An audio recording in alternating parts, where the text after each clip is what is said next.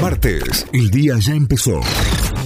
Y esto es lo que tenés que saber para arrancar en Notify. Auspicia este mixo de noticias, Cordies Mixo. Encontranos en Avenida O'Higgins 5450. ¿Sabes a dónde? Ahí en el Paseo de Compras Las Catalinas. Ahí, exactamente ahí.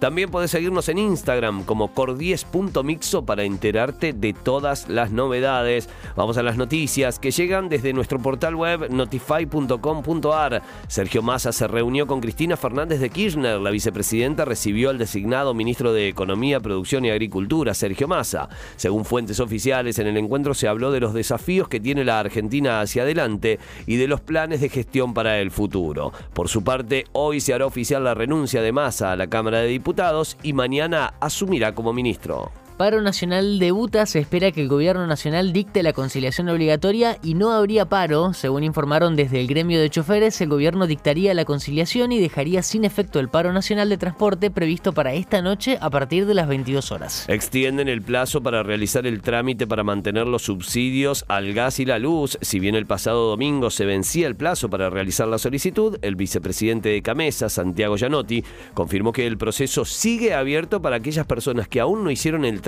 independientemente del número de DNI el 25% de las compras con tarjeta de crédito se hacen con Ahora 12, según Julián Balarino, jefe de Relaciones Institucionales de Prisma Medios de Pago.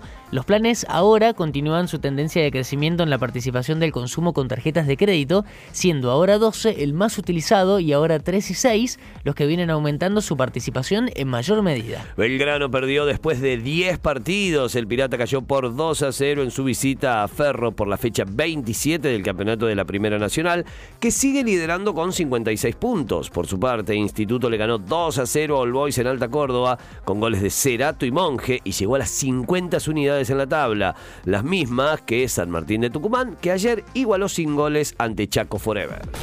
Notify, las distintas miradas de la actualidad para que saques tus propias conclusiones. De 6 a 9, Notify, plataforma de noticias.